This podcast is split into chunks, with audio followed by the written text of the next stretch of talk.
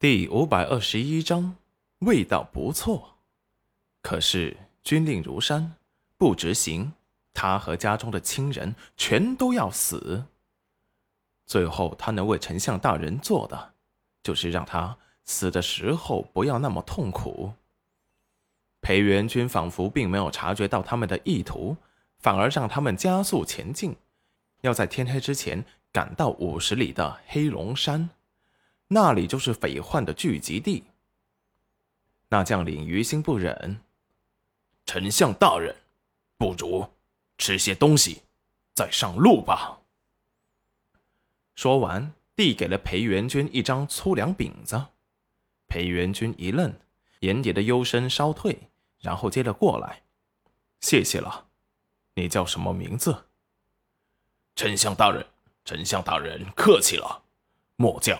胡青山，那将领抱拳答道：“裴元军拿着饼子吃了两口，嗯，味道不错。”胡青山微愣，他没想到丞相大人真的会吃这么好的丞相大人，他眼底有些悔意。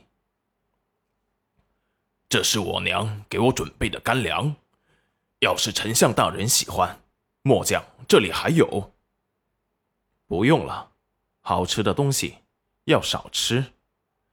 意味深长的说着这些话，立即打马快速的赶往黑龙山。那里的地势险峻，山高路陡，是埋伏暗杀的绝佳之地。五千将士在官道上狂奔而过，过路的百姓立即远远的让开，留下一地的风沙。百姓认出了为首的丞相大人，都惊讶着。到底出了什么事？齐云染看着胡青山眼底的惋惜，心底一沉。没想到这些人也是被收买了。那黑龙山的匪患，加上这些杀人无数的将士，都是楼臣想要让相公死。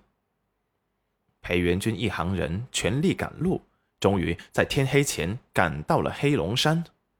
周围树木繁茂。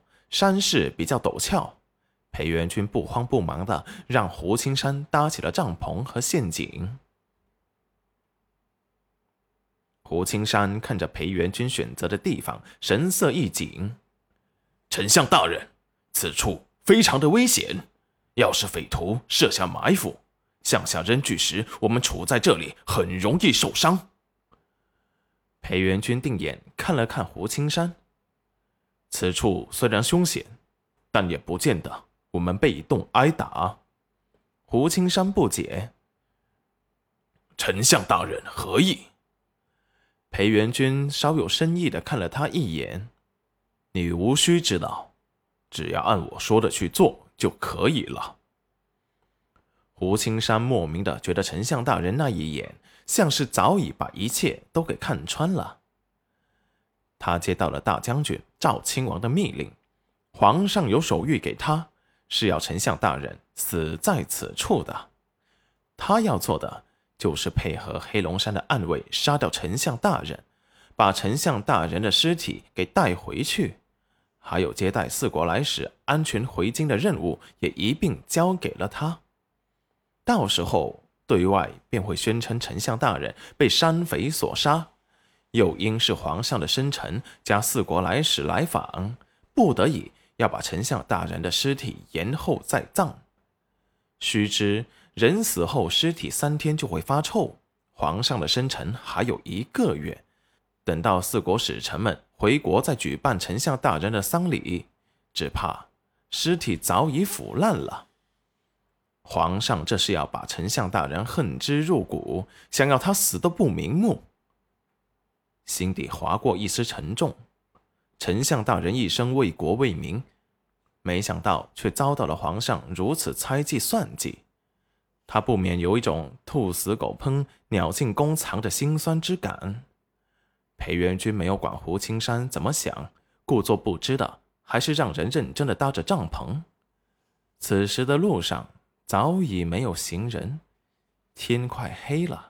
有些赶路的人已经找到了休息和落脚的地方。晚上赶路，这是很危险的行为。